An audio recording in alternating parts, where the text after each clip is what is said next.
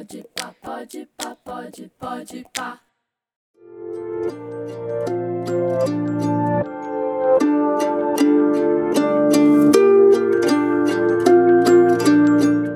Olá, bem-vindos a mais um episódio do Podpah, podcast do ensino médio da Escola da Vila. Hoje nós vamos ouvir três estudantes do segundo ano. No segundo trimestre do curso de filosofia, eles leram e discutiram a introdução do famoso texto que é o esclarecimento do filósofo Immanuel Kant. Com base nessa discussão, os alunos foram convidados a responder a pergunta colocada pela FUVEST na proposta de redação da prova de 2017. E aí, é possível dizer que o ser humano saiu do estado de minoridade? Vamos ouvir o que a Paolo, Guilherme e a Sofia têm a dizer sobre a questão.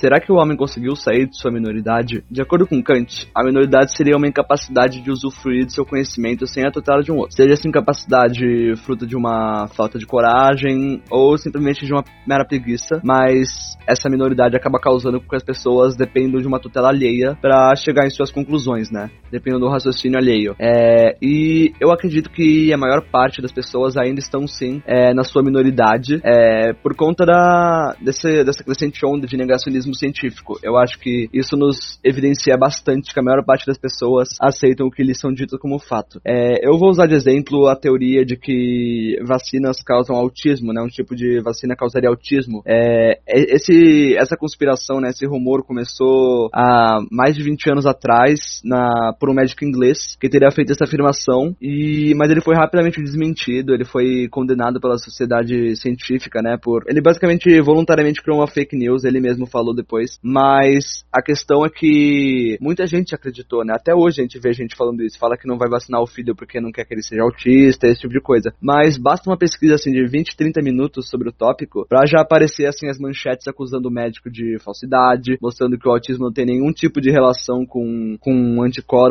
que são criados, né, para combater a rubéola. E tudo isso, né, já foi comprovado assim por todos os meios possíveis que é falso, mas como as pessoas ainda aceitam o que lhes são ditos como como fato, né, elas acabam pulando o processo de raciocínio apenas aceitando o que lhes são ditas, acaba com que muitas vezes essas conspirações acabem se disseminando muito mais do que deveriam. Então eu acredito que isso nos mostra que a maior parte das pessoas aceitam o que lhes são ditas como fato e não fazem as devidas pesquisas para chegar em uma conclusão.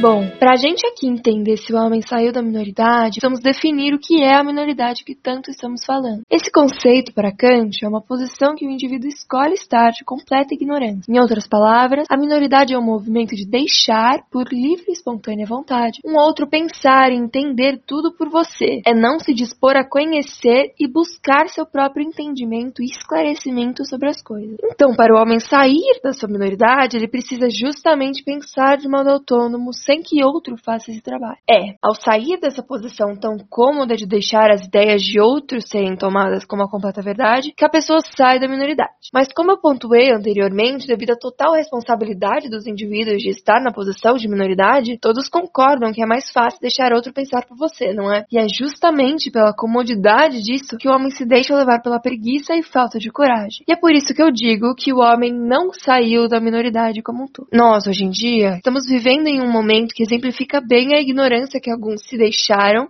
e ainda deixam levar. Seguidores fanáticos de políticos, por exemplo, aceitam cegamente todas as posições que são defendidas por eles, sem nenhum senso crítico de se colocar na posição de pensar se aquilo faz sentido para a pessoa. O sentido final do esclarecimento é levar os pensamentos construídos autonomamente para o coletivo, para repensar e questionar o que já existe. Mas se as pessoas não se veem dispostas a exercer essa busca pelo conhecimento autônomo, a comodidade da da ignorância volta e assim fica muito mais difícil avançar o conhecimento e, consequentemente, a própria sociedade.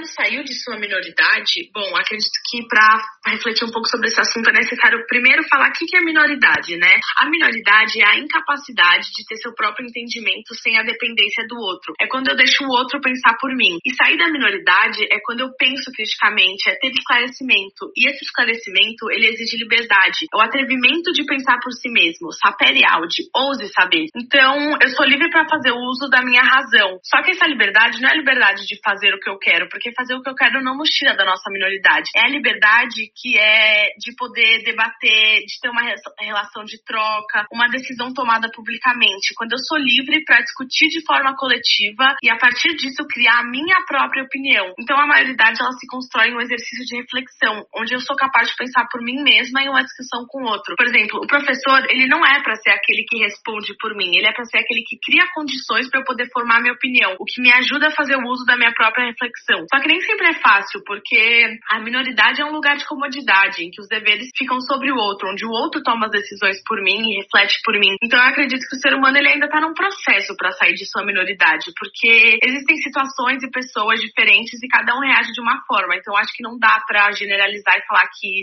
sim, o ser humano saiu da sua minoridade. Por exemplo, nessa questão do coronavírus, isso fica muito explícito, porque existem dois tipos de pessoas. Um deles é aquele que acredita em tudo que vê, que acha que só porque o mercado está abrindo tá tudo bem, que leva como verdade absoluta tudo que o presidente fala. E o outro é aquele que pesquisa várias fontes, pessoas e pronunciamentos diferentes para poder tomar sua posição e opinião sobre o assunto. Então acho que nós estamos numa época de esclarecimento, onde estamos buscando a sabedoria e o conhecimento, mas não necessariamente o homem sim saiu 100% da sua minoridade. Acho que é um caminho, um processo.